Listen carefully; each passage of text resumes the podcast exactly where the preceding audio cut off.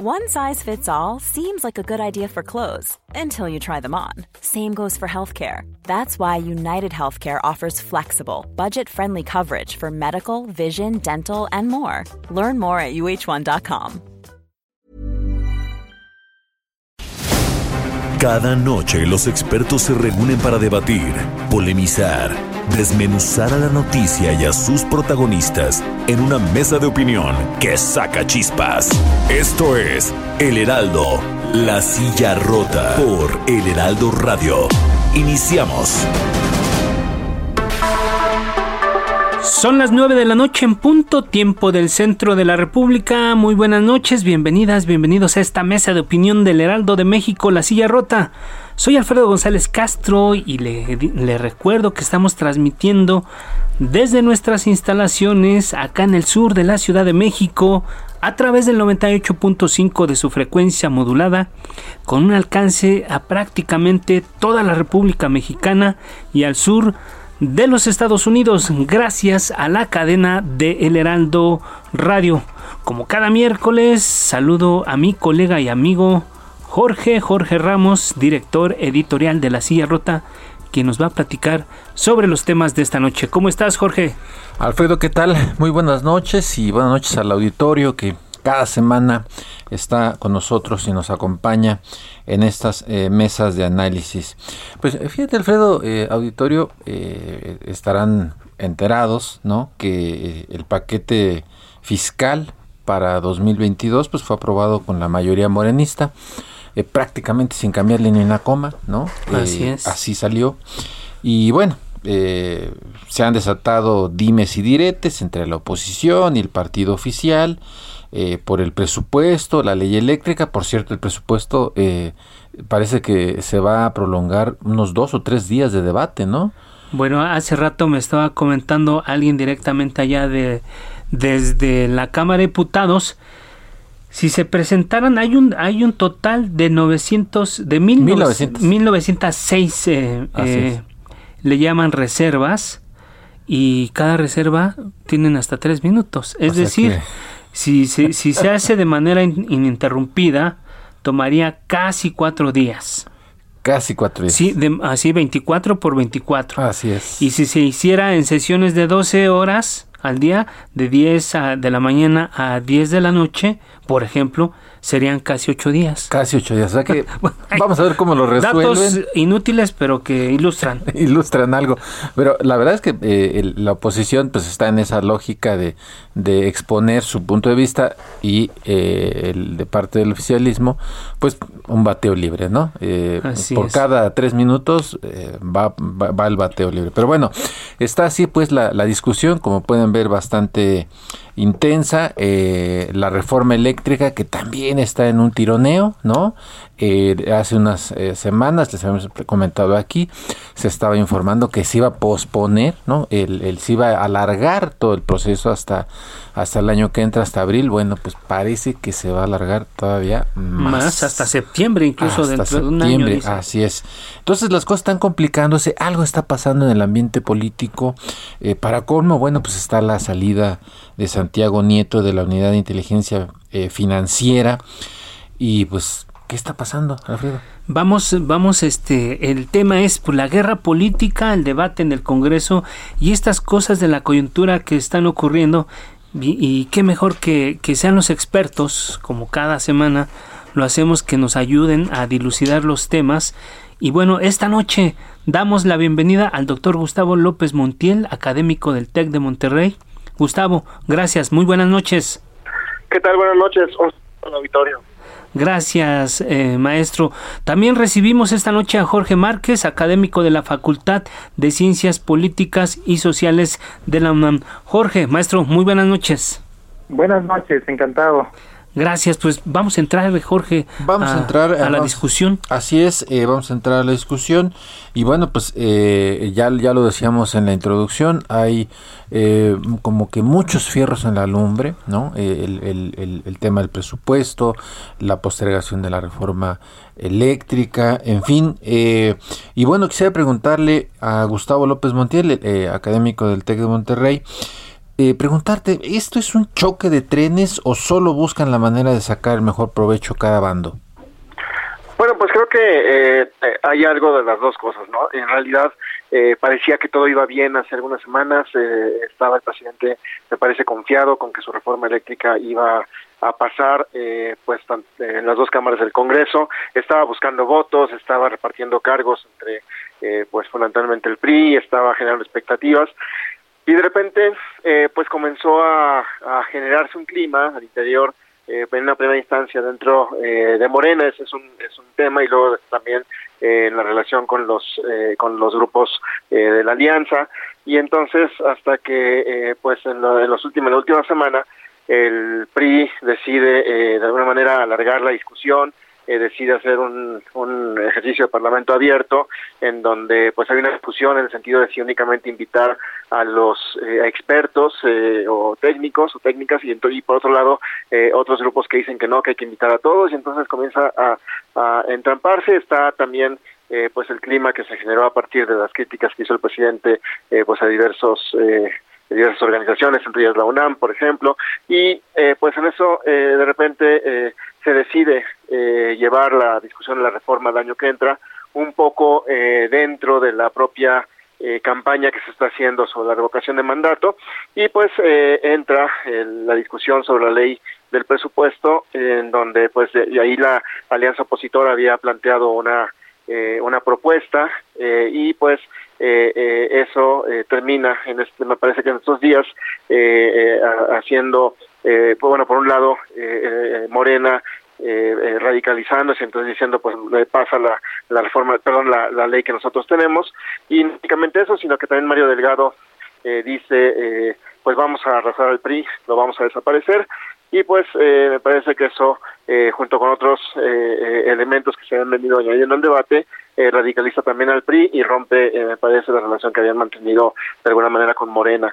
Entonces de repente al presidente se le descompone el escenario y pues deciden más bien enfocarse al tema de la revocación de mandato y montar sobre ella eh, el tema de la reforma eléctrica, tratando de generar una expectativa social mucho más amplia, involucrar a grupos sociales en la discusión y entonces tratar de llevar la reforma eh, junto con el tema de la revocación y eh, tratar de empatarlos el año que entra, aunque ya también eh, pues diversos grupos han dicho que, que no, que, que que, que, cuando habían dicho no y mejor eh, creo que había sido abril eh, o mar, eh, marzo abril y después pues aquí ahora después junio y luego hasta septiembre sí entonces pues me parece que hay diversos eh, escenarios aquí muchos ingredientes Muchos ingredientes, gracias maestro López Montiel.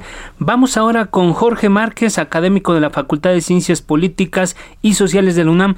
Todos los análisis, revisando la prensa, revisando la academia, todos los análisis llevan a un solo lugar, la elección presidencial del 2024.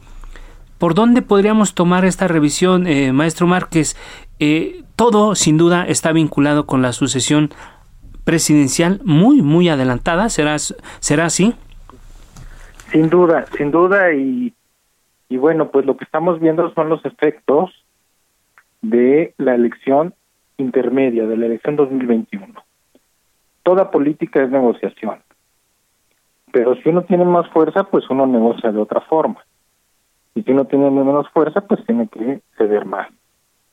Y eso es lo primero que le están eh, enseñando la, oposición, lo primero que le está enseñando al gobierno de Morena, que las condiciones de 2018 ya no se repitieron, que ahora hay un 2021 en donde ya no les alcanza para las reformas constitucionales. Y les alcanza para el presupuesto, lo sabemos. Pero dado que ya no les alcanza para las constitucionales, pues ahora la oposición dice, si te interesa hacer constitucionales, pues empecemos por negociar lo que antes era innegociable, que era el presupuesto. Sí. Y bueno, pues si Morena dice yo no voy a negociar eso, pues la oposición le dice nosotros tampoco vamos a negociar tu propuesta. Y entonces eleva o modificas al menos la el, el punto de negociación. Dice la oposición, no me vas a negociar con el presupuesto, tu reforma eléctrica, por ejemplo, Cambio. hay otras dos, una de seguridad y hay una electoral, Pero bueno, no quieres negociar esto eh, con el presupuesto de por medio, pues entonces no, no, no, no lo discutamos. Pero entonces, ¿por qué, por qué las fechas? Que también ya lo explicó el, el diputado Moreira.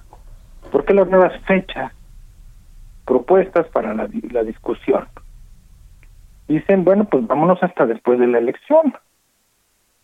¿Por qué? Porque ahí ve la oposición otra vez otra posibilidad de negociar. ¿Y negociar qué?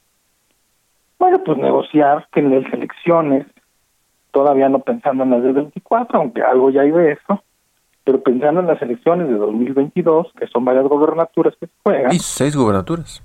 Entonces, pensando en eso, pues es un una negociación en qué sentido?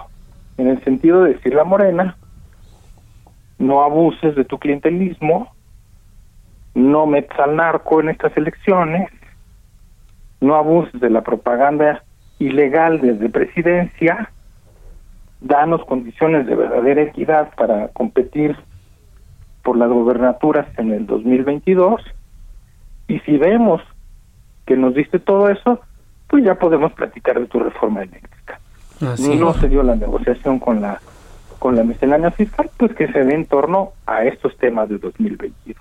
Claro, y además un ingrediente adicional es que ya salió la Corte, ya salió el INE, bueno, los organismos electorales y la oposición están pidiendo muchos reajustes al tema del presupuesto, pero bueno, vamos a, a ver en qué termina esta parte. Vamos a ver en qué termina. Sí, sí, sí, vamos a ver en qué termina, pero realmente creo que el, el, escenario que, que, plantean nuestros expertos pues es bastante complicado. Ahora, eh, pues no solamente, digamos, en, en, en, ese, en ese terreno hay, hay una situación eh, eh, de complicación, difícil, de tensión, de mucha tensión. También, ¿qué está pasando en el tema de, los partidos? Y vamos a escuchar cómo Mario Delgado ha dicho, él es el dirigente de Morena, ya tiene planchada su alianza con el PT, con el PBM y Nueva Alianza rumbo a los comicios del próximo año. Y ya ha anunciado él ya que va por carro completo. Vamos a escuchar cómo lo dijo. Siendo muy realistas y en base a los números que tenemos y a las posibilidades de crecimiento de eh, nuestra coalición, vamos por las seis. Tenemos la posibilidad de ganar las próximas seis gobernaturas. Pues ahí está Mario Delgado. La oposición, la pregunta para Gustavo López Montiel, ¿la oposición duerme el sueño de los justos? La semana pasada en estos micrófonos analizábamos el tufillo de derrota que destila Marco Cortés, presidente del PAN. ¿Cómo, cómo lo estás valorando, Gustavo López Montiel? Este, sí, creo que de alguna manera eh, ese, ese, planteamiento de Marco Cortés eh, vino, eh, por un lado, a eh, plantear una condición en el contexto del PAN de cómo su dirigencia ve el escenario, lo ve complicado obviamente. Pero también me parece que eso eh, vino a generar un, un, una revuelta al interior del propio PAN, pero también eh, me parece que eso también tuvo que ver con un poco la posición del PRI después, eh, en el sentido de, pues no, estamos aquí, tenemos espacios, todos los grupos políticos, tenemos la capacidad de estructurar nuestras nuestras bases de apoyo.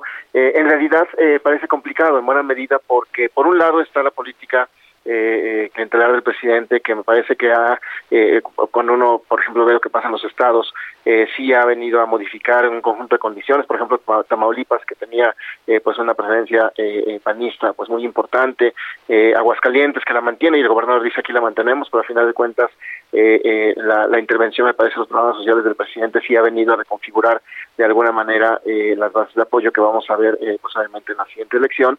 y fundamentalmente em, lo que vimos en las elecciones anteriores, incluso desde 2016, 2017, era pues una migración relativamente masiva de grupos eh, del PRI que se iban a Morena, eh, posteriormente la vimos también con grupos del PAN que se van a que se iban a Morena.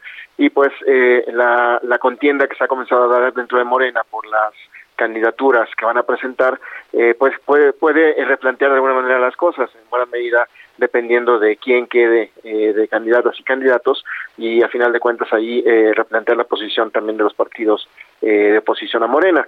Entonces, es un escenario que todavía, que sí se ve complicado para la, para la alianza opositora, pero que pues podría reconfigurarse a partir de lo que ocurre con la selección de candidatas y candidatos en el contexto de Morena, pero sí también eh, en la escenario para Morena, y me parece que en ese sentido está, confia está es la confianza de Mario Delgado, se ve apuntalada en buena medida por la posición eh, de los eh, tanto de los programas sociales como de la movilización que tiene el presidente constante eh, de manera constante con su estructura.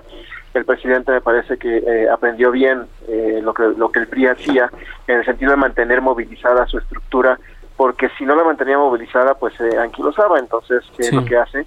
Y me parece que eso es un tema relevante para la siguiente elección. Gracias, profesor López Montiel. Eh, maestro Jorge Márquez, em, y del lado de, de, la coalición del oficialismo, la vemos muy, muy eh, em, eh, cerrada como para que no se fracture. Todavía falta mucho tiempo y hay elecciones el próximo año, el 23 y viene el 24.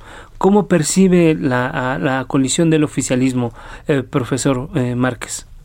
Bueno, en, principio sí hay una, se está viviendo una crisis en torno a la, a la unidad. Tan es así que tuvieron que llamar a Palacio Nacional a, algunos de los intelectuales críticos de Morena. Estoy hablando pues del, doctor John Ackerman, ¿no? Sí.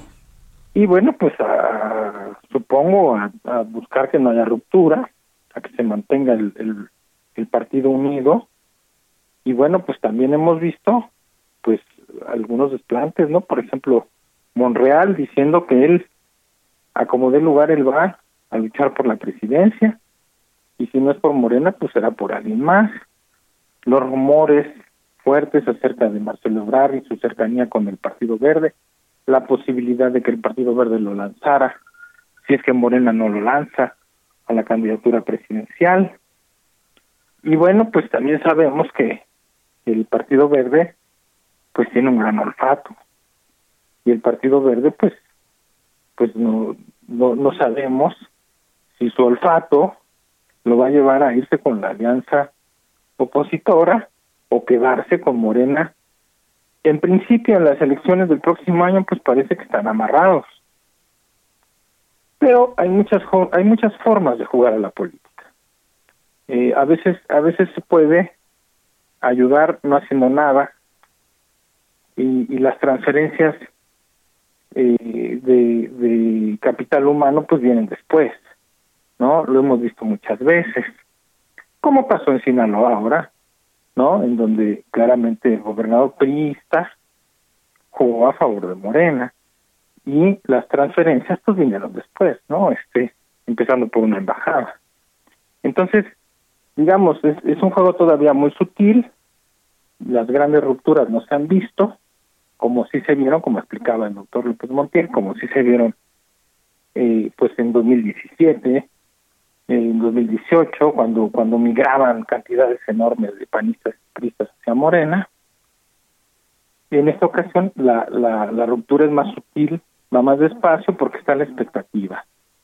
Yo acabo de leer, eh, a propósito de esta visita de nuestro presidente a la ONU, pues que estuvo muy contento Marcelo Ebrard con él, porque pudieron platicar. Por fin, después de mucho tiempo, dicen que platicaron. Sí, ¿no? Y, además hablaron de la sucesión justamente y se fue con una gran sonrisa. Entonces el presidente sabe jugar a esto también para que no se le rompa desde ahorita. Pero creo que se le va a romper en algún momento.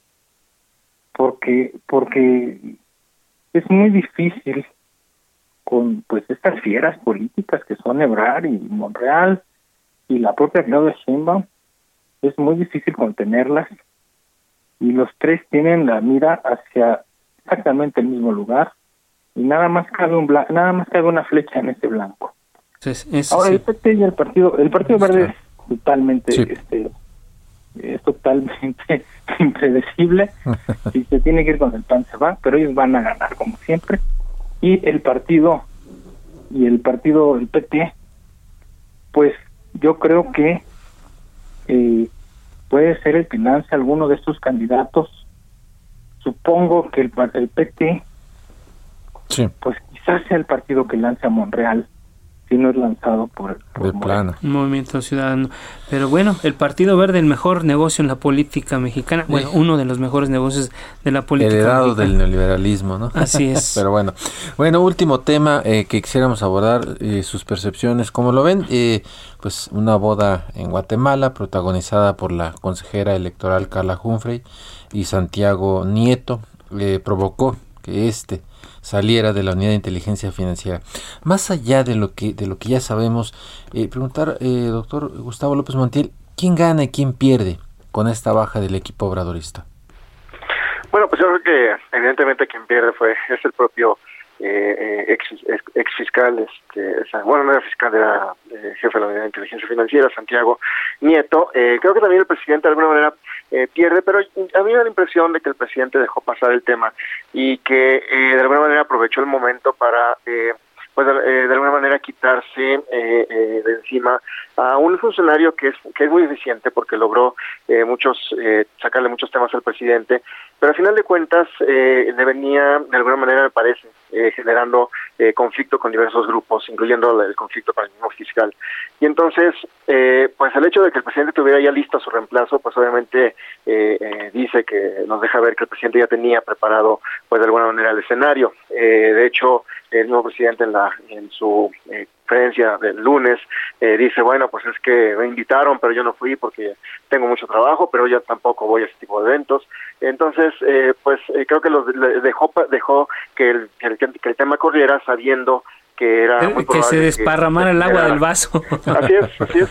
Entonces, eh, eh, pues esto me parece que eh, generó eh, parte del conflicto. Pero bueno, eh, esto reconfigura también al interior de Morena la, la, correlación de fuerza. hasta no sé hasta qué punto esta política anticorrupción que el presidente había emprendido, tomando como base tanto al SAT como a la Unidad de Inteligencia Financiera, sigue resultando ahora que no está Santiago Nieto, porque él tiene, pues al final de cuentas, o tenía eh, cierto olfato a partir de la, de la, experiencia que tuvo como fiscal electoral. Entonces, eh, pues este eh, esta herramienta que el presidente le ha servido, pues le seguirá sirviendo seguramente en términos políticos como le ha servido a otros presidentes, pero pues me parece que, la, que el fin o la idea de la Unidad de Inteligencia Financiera como un ente, como un espacio de, eficiencia gubernamental, pues puede cambiar en los próximos meses. Y pues, me parece que se dará una recomposición de fuerzas al interior de, del propio eh, de, los grupos que están alrededor del presidente. ¿no? Gracias, gracias doctor. Eh, maestro Jorge Márquez, regálanos un comentario sobre el perfil de Pablo Gómez y si crees tú que por el, por el perfil que ya todos sabemos, un hombre de izquierda, político, nunca en un cargo público eh, de la administración, eh, ¿Habrá un uso político de esa institución con un personaje como, como Pablo Gómez, eh, maestro Márquez? Sí, bueno, sin duda, pero yo creo que lo había ya desde antes.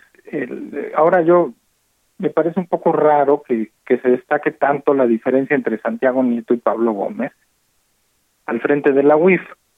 La verdad es que Santiago Nieto, este, igual que va a ser Pablo Gómez, Hacía más política, hacía más política. A, congelar cuentas de enemigos políticos, de la gente que se le señalaba desde el Palacio Nacional. E, esa unidad está creada para dos cosas, para perseguir a los narcotraficantes y a los terroristas. Bueno, el terrorismo no se ve que sea un problema importantísimo en México, pero entonces para perseguir a los narcotraficantes, bueno, pues parece que tampoco es muy eficaz en ese sentido. Se congelaron realmente miles y miles y miles de cuentas con Santiago Nieto. Y después, pues bueno, pues ya corría por parte de, las, los propios empresarios demostrar su inocencia, lo cual es totalmente anticonstitucional porque viola el, principio básico de presunción de inocencia. Entonces, bueno, con esa distorsión de la justicia que ya ocurría con Santiago Nieto, como antecedente, pues no veo que vaya a ser distinto con Pablo Gómez. Es decir, no no es cierto que hayamos pasado del, del técnico profesional al, rudo, al, rudo. político rudo. ya estaba el político rudo y simple y sencillamente, pues muy bien, otro que que al contrario, a lo mejor va a ser más eficiente porque tiene más comunicación con el presidente. ¿Dónde puede chocar Pablo Gómez con el presidente? En una cosa muy importante. Pablo Gómez no se siente inferior, no se siente subordinado, no se siente empleado. Eso. Ahí está el dato. presidente. Muy bien, Él se siente un igual al presidente. muy bien. Pues muchísimas gracias, se nos acabó el tiempo. Se nos acabó el tiempo. Agradecemos al, maestro Jorge Márquez, académico de la Facultad de Ciencias Políticas de la UNAM. Y también agradecemos al doctor Gustavo López Montiel, académico del TEC del Monterrey. Vamos a un corte y regresamos con otros temas. No le cambie.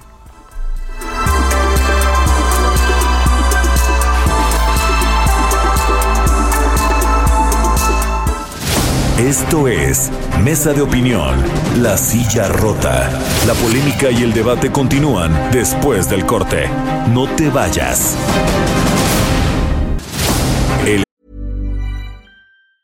Hey, it's Ryan Reynolds, and I'm here with Keith, co star of my upcoming film, If, only in theaters, May 17th. Do you want to tell people the big news?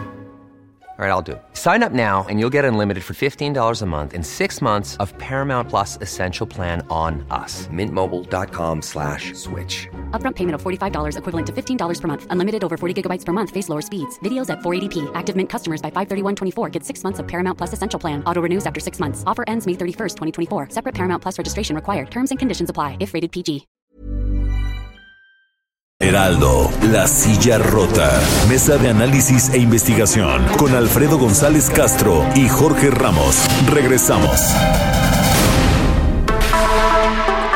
Son las 9 de la noche con 30 minutos, tiempo del centro de la República. Le reiteramos que estamos transmitiendo totalmente en vivo por el 98.5 de su frecuencia modulada desde la Ciudad de México. Y también saludamos a todos los amigos que nos sintonizan en prácticamente la totalidad del territorio nacional y allá en el sur de los Estados Unidos gracias a la cadena de El Heraldo Radio. Jorge, amigos del auditorio, estamos de regreso.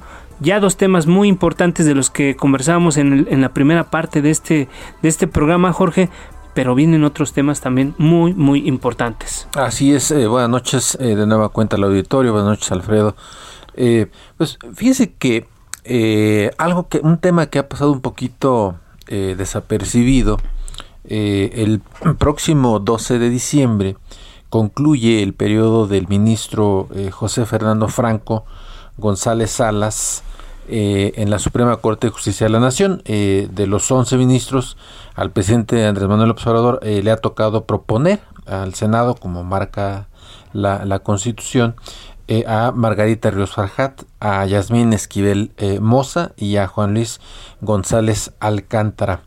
pues mucho se ha dicho de Arturo Saldívar como proclive a la 4T, se ha señalado públicamente, pero eh, pues, ¿qué significa este nuevo cambio en la Suprema Corte? Este eh, relevo que tiene que darse porque concluye el periodo del el ministro eh, Franco González Salas. Así es, Jorge, un tema muy, muy importante porque tiene que ver con, con el asunto, un asunto muy importante que es la composición de la Corte, el máximo tribunal del país. Y para hablar de este importante hecho próximo a suceder está con nosotros Javier Martínez Reyes, él es académico en la División de Estudios Jurídicos del Centro de Investigación y Docencia Económica CIDE. Maestro Javier, gracias, muy buenas noches. Hola, ¿qué tal? Buenas noches, este Alfredo, buenas noches, Jorge, pues un gusto estar eh, como siempre platicando con ustedes de este tema que vaya que es importante. Claro que sí, muchísimas gracias. Eh, y bueno, eh, preguntarte, eh, creo que es, es pertinente poner en contexto. Por cierto, me dicen que quizá mañana o pasado llegue ya la propuesta del presidente del observador al, al Senado, Senado de la República. se ha dicho que tendría que ser o se esperaría que sea una terna integrada por, por propuestas mujeres. Sí. Se han mencionado varios nombres, pero bueno, ya, ya veremos, ya esperemos a que ocurra. Eh, pero lo que es un hecho es que no tarda mucho y quizá eh, en esta misma semana se lleve a cabo. Pero bueno, eh, quizá valga la pena poner en contexto eh, cuál es el proceso formal y legal para la elección de un ministro de la Suprema Corte de Justicia de la Nación eh, cuál es el proceso político, también si, es una decisión de, cuotas y cuates. Eh, Javier Martín Reyes, eh, si, si, nos puedes comentar un poco y poner en contexto al auditorio, ¿cómo es este proceso? Claro que sí, pues mira, es un proceso, lo primero habría que decir es pues que es un proceso de naturaleza política en la medida en que son dos órganos, ¿no? Eh, déjame ponerlo así, democráticamente electos, los que intervienen en el proceso de designación. En un primer momento interviene el, presidente de la República y después el Senado. Eh, es un proceso, hay que decirlo, donde el presidente tiene muchísimo poder. Eh, ¿Por qué? En primer lugar, porque selecciona a las tres personas que van a integrar. En este caso solo estamos hablando de una eterna, pero digamos, ahí el presidente pues, realmente puede elegir prácticamente eh, a quien, quien lo desee. Eh, ya mencionaban al inicio ¿no? de, este bloque que, bueno, pues hemos tenido ya tres eh, nominaciones o tres designaciones bajo la presencia del, presidente López Obrador. Yo te diría, creo que perfiles muy diferentes. Eh, ha habido algunas designaciones, en particular creo que la de Juan Luis González Alcántar Carrancá, ¿no? Donde se elige a alguien, ¿no? Que es un ministro, digamos, con reconocida capacidad, con una trayectoria importante en la judicatura eh, eh, local y la verdad es que pues políticamente con relativa independencia, que no es así, que ha votado en algunos asuntos en contra del presidente López Obrador. Y también hemos tenido perfiles muy malos. Uno de los perfiles que claramente han sido, no creo que incorrectos o que no han estado a la altura, pues es el caso de Yasmín Esquivel eh, Moza, una persona que realmente no ha tenido un buen desempeño en la Corte y además con una cercanía eh, pues muy clara al presidente de la República, no solo ella, sino también eh, su esposa, eh, su esposo, el constructor José María eh, Entonces, en esta primera fase el presidente tiene, tiene mucho margen. Eh, lo, como decían, lo más probable es que mañana o pasado veamos la terna, porque este es un proceso que ordinariamente tendría que durar máximo 30 días. ¿no? Entonces, si el ministro Franco se va el 12 de diciembre, pues lo normal sería no que para el 12 este de noviembre a más tardar viéramos la, la propuesta, ¿no? De ahí se va al Senado. En el Senado típicamente lo que vemos son comparecencias, es decir, las y los candidatos, en este caso probablemente sean solo tres mujeres, van en un primer momento a la Comisión de Justicia, ¿no? que es una comisión donde están representados todos los partidos eh, políticos. Ahí se hace un dictamen donde se evalúa las características no de los aspirantes, o tendría que suceder eso, porque la verdad es que las evaluaciones que hemos visto en los últimos años, pues han dejado muchísimo que desear. Y después hay una votación en el Pleno. Como es una designación muy importante, se pide que sean las dos terceras partes, es decir, el 66% de las y los senadores presentes, quienes tengan que votar a favor de alguna propuesta, típicamente se hacen dos rondas. En caso de que no sucediera eh, o la votación, o sea, que se atorara después al Senado, o que hubiera un voto, ¿no? Que no llegue a las dos terceras partes, la terna se rechazaría. Y ahí lo que marca la Constitución es que volvemos a empezar el proceso, tenemos otros 30 días, el presidente manda otra terna, donde incluso pueden repetir algunas personas, lo que no puede ser idéntica, esa ha sido un poco la, eh, la práctica, se repite el mismo proceso, y ojo que es muy importante, si se llegara a rechazar la segunda terna por parte del Senado o si no se produciera eh, la votación, entonces el presidente hace una designación directamente y elige libremente a aquella persona de la terna que más le guste. Así es. El gran problema, digamos, en, este contexto, para ponerlo así todavía más concreto, es que aunque la oposición cuenta con más de un tercio para bloquear posiblemente cualquier designación si las candidaturas son muy malas o son partidistas o si no tienen eh, los, los méritos, pues las y los senadores saben y tienen la amenaza de que si le rechazan dos veces al presidente la terna, entonces el presidente nombra directamente, ¿no?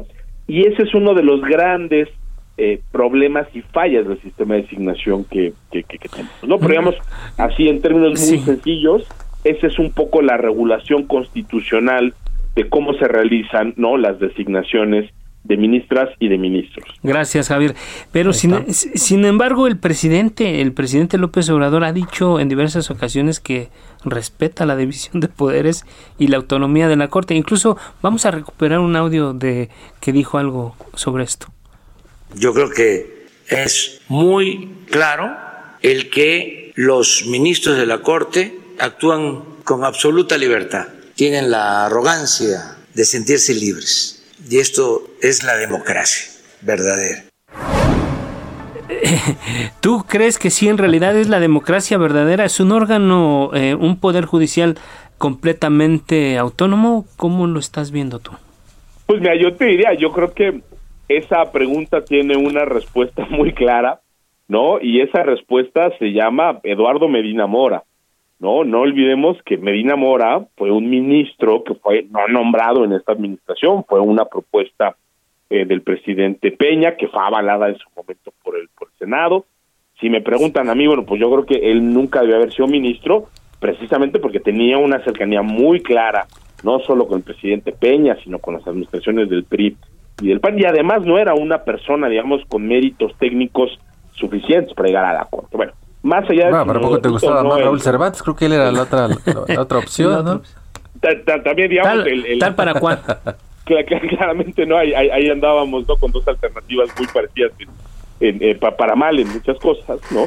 Eh, pero digamos, Medina Mora pues tenía un nombramiento de 15 años y él terminó renunciando, digo, hoy lo, hoy lo sabemos, lo podemos decir, pues por lo que parecen ser evidentes presiones por parte del, del Ejecutivo. Digo, ahorita que se fue Santiago eh, Nieto, pues no olvidemos que no solo a Medina Mora, sino incluso a familiares de él, le terminaron congelando cuentas, precisamente para provocar eh, su renuncia. Cuando renuncia el ministro Medina Mora, lo es una renuncia que sucede en la total opacidad, nunca dio las razones por las cuales renunciaba, aunque la Constitución así lo exige. Es más, vaya, hasta la, la, el oficio donde firma la renuncia ni siquiera tenía fecha, lo cual abrió pues un montón de, de especulaciones, ¿no? Y, y tal fue, déjame ponerlo así, la falta de pulcritud de esa renuncia que hoy no sabemos ni siquiera, porque renunció el presidente dijo que era porque lo estaban investigando. No sabemos dónde están esas investigaciones, no sabemos si la UIP, si la fiscalía lo han hecho este o, no, pero más allá del, perfil particular de Medina Mora, ahí lo que vimos muy claramente fueron presiones del presidente de la República que van directamente en contra del respeto a la separación de poderes. Entonces yo creo que el presidente hoy nos diga que la Corte eh, es libre y decide con autonomía, eh, pues es algo bastante eh, inverosímil, sobre todo por cómo se ha comportado el propio presidente de la República. Ya no hablemos de las propuestas que luego ha mandado, ¿no? O sea, ha incluido este en, propuestas que no han prosperado, eh, pues pongo el ejemplo de Celia Maya, ¿no? Una persona que fue candidata a Morena en la última elección a gobernador Querétaro, en, en, Querétaro, que antes había sido candidata este, a senadora, eh, incluyó también, digo, y aunque sea una jurista respetada, pues hay que decirlo, a Loreta Ortiz Al, ¿no? que era militante de Morena hasta unos días antes de su comparecencia, es decir, renunció para aparentar un poco de independencia cuando todos sabemos que ahí hay una cercanía también muy clara directamente, también a través no de, de, su esposo, que es una persona muy cercana al presidente López eh, Obrador. Entonces, yo sí creo que objetivamente podemos decir que en esta administración ni de cerca se ha respetado la división de poderes y que por el contrario, sí hemos visto un montón de presiones al Poder Judicial. Fíjate, es, es interesante. Fíjate, hace, hace poco, unos, unos cuantos meses, este, me encontré a Eduardo Medina Mora, este, ahí en, en, Polanco, andaba muy tranquilo, feliz de la vida. ¿Y las investigaciones? Este, sí, sí, sí, muy feliz, este, con, con su pareja, este, de la mano ahí, eh, de, de, verdad, estaba muy, muy relajado, diría yo. Como los oía cenando en el pues, restaurante. Yo creo que incluso más, más, más, este, más, más meloso, yo diría. este, y entonces pues, no sabemos qué pasó ahí, eh, en el caso de, de Medina Mora.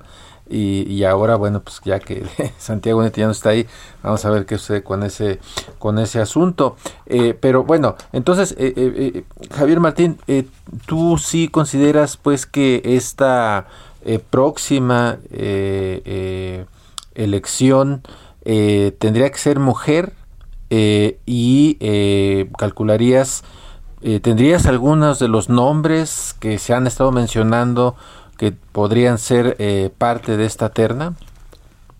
Sí, a ver, yo, yo diría, creo que ahí la respuesta es en dos partes, ¿no? Por un lado, creo que lo ideal eh, sería que viéramos una terna solo de mujeres. Eh, por un tema, digamos, de, paridad, este es un gobierno, eh, recordaremos, al principio se presumió como el primer gabinete paritario, no digamos en, la historia de México, eso pues ya cambió, ahorita ya no es un gabinete eh, paritario, pero por lo menos en el discurso, pues es un gobierno que dice impulsar eh, la, igualdad de género, creo que tendrían que ser consecuentes, en buena medida porque en la Corte hoy solo tenemos a tres mujeres en un cuerpo colegiado que es de once, ¿no? Entonces, digamos, eh, sustituir al ministro Franco con una mujer nos permitiría por lo menos llegar eh, a cuatro de once. Se hizo, también hay que decirlo, eh, una reforma constitucional muy importante en materia de paridad.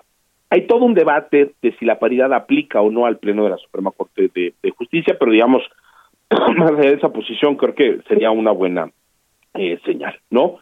de los nombres, mira, se ha especulado mucho, eh, yo no descartaría a la propia Loreta Ortiz Alf, ¿no? Que en este momento se desempeña como eh, consejera de la judicatura, porque ella ya estuvo dos veces en ternas, ¿no? Entonces creo que es altamente probable, ¿no? Que, que vuelva a estar ella.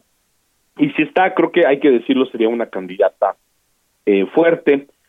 también se ha mencionado el nombre de la este, fiscal anticorrupción, ¿no? Este, eh, Luz María Mijangos, que creo que también, ¿no? Pues de alguna manera es una persona que ya ha sido designada por esta administración para un cargo relevante, aunque no ha tenido un gran impacto la fiscalía eh, anticorrupción, creo que esa también es una eh, posibilidad.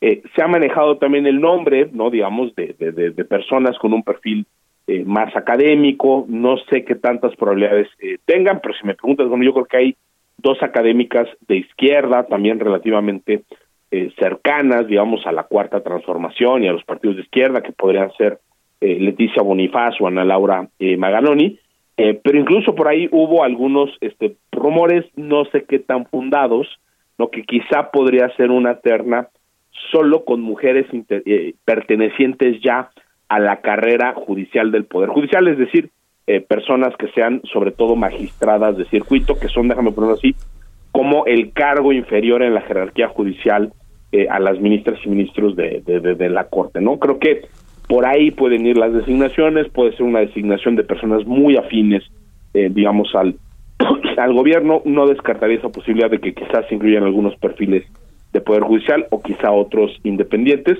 pero la verdad, y eso pues hay que decirlo, es, es un proceso eh, tan, tan opaco, Alfredo, Jorge, pues que el presidente puede decidir prácticamente eh, uno, dos, tres días antes a quién incluye, si hace sustituciones, siempre hay mucha especulación, precisamente porque pues nunca se ha dado eh, un debate abierto sobre cómo se conforman las ternas, nunca se han dado criterios claros de por qué se incluye a las, a las, a las personas y mucho menos participa la ciudadanía.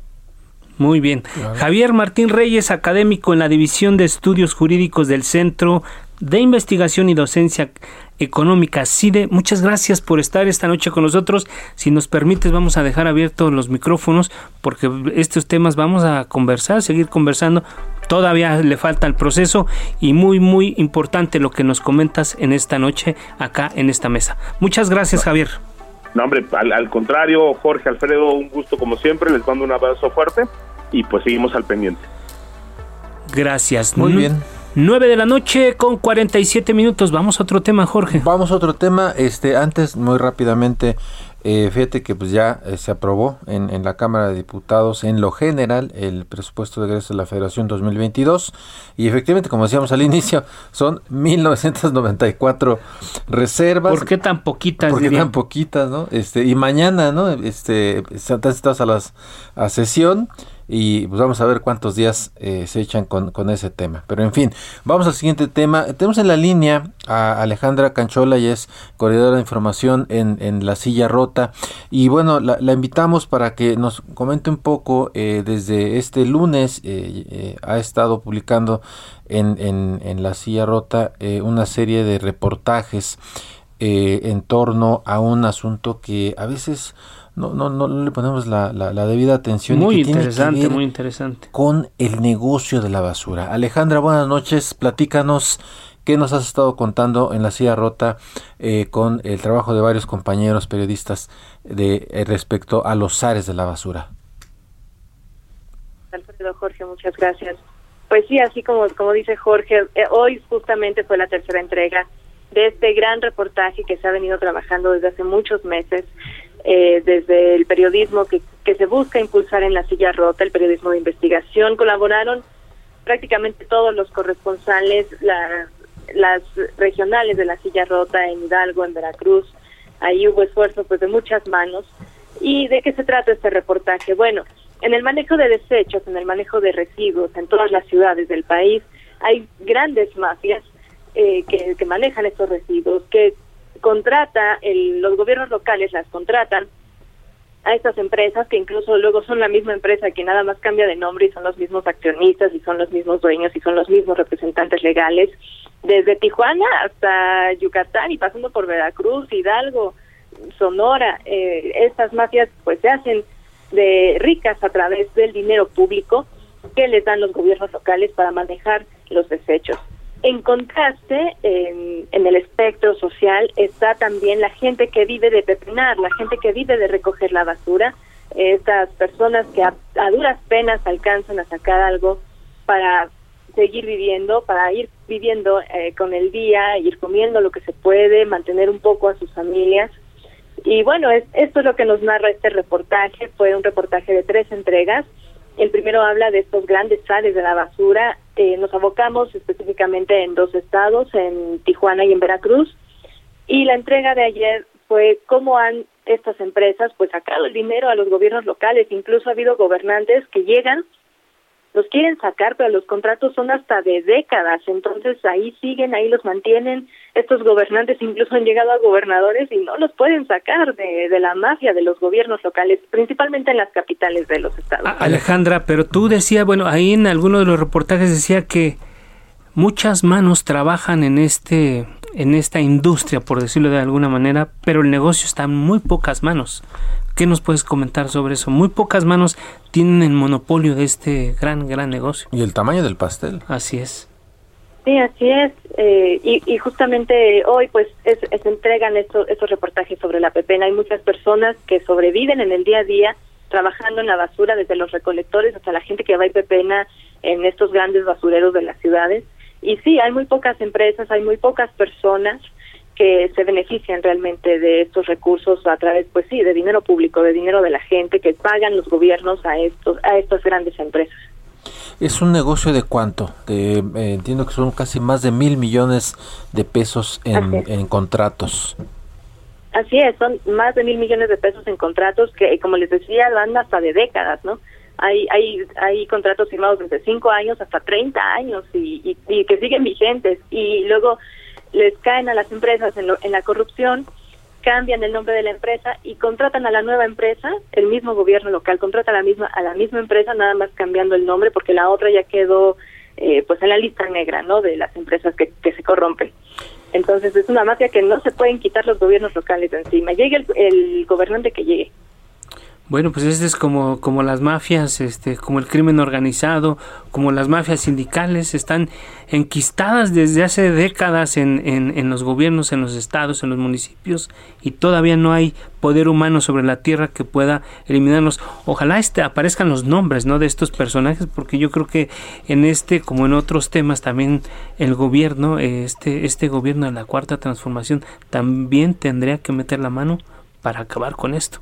Claro, y además eh, hay, que decirlo, eh, eh, en, cualquier ciudad, incluso en, los municipios, en las alcaldías, pues habría que preguntar a la gente, ¿no? Cómo, cómo sufre por el, tema de la recolección de la basura, este asunto que no hemos terminado de, resolver, que tiene que ver con la separación ¿no? de, la basura orgánica de la inorgánica, eh, que eh, se intenta, ¿no? Pero en, los hechos, pues se la llevan y, ya no, no, sabe uno si efectivamente eh, se, se, separa, ¿no? Para, para, para reutilizarla, en fin. Lo cierto es que incluso la, la propia, la misma separación de la basura significa un gran negocio para quienes se dedican y tienen el monopolio del manejo de los desechos tanto en la Ciudad de México como yo creo que en el lugar más, más alejado, el tema de la basura sigue siendo un gran, gran negocio. Así es. Bueno, pues Alejandra, eh, un, último comentario que nos quieras decir para invitar al auditorio a leer.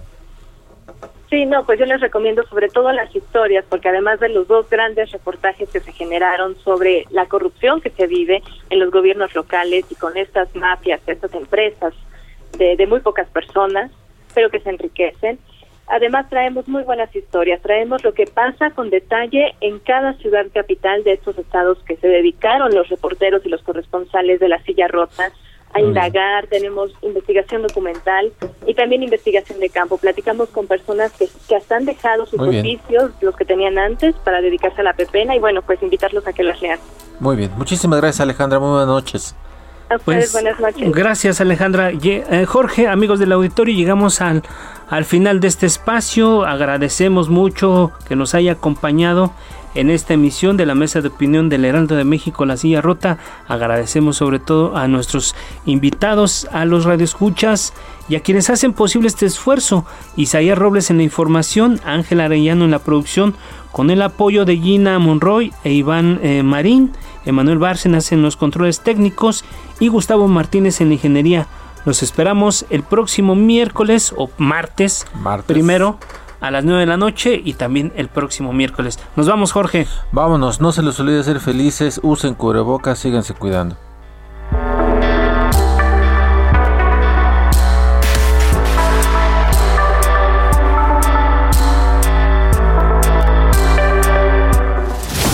La polémica por hoy ha terminado. Esto fue El Heraldo, la silla rota. Por El Heraldo Radio, con la H que sí suena. Hasta entonces.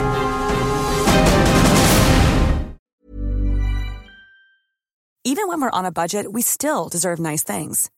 Quince is a place to scoop up stunning high-end goods for 50 to 80% less than similar brands. They have buttery soft cashmere sweaters starting at $50, luxurious Italian leather bags, and so much more. Plus, Quince only works with factories that use safe, ethical, and responsible manufacturing. Get the high-end goods you'll love without the high price tag with Quince. Go to quince.com/style for free shipping and 365-day returns.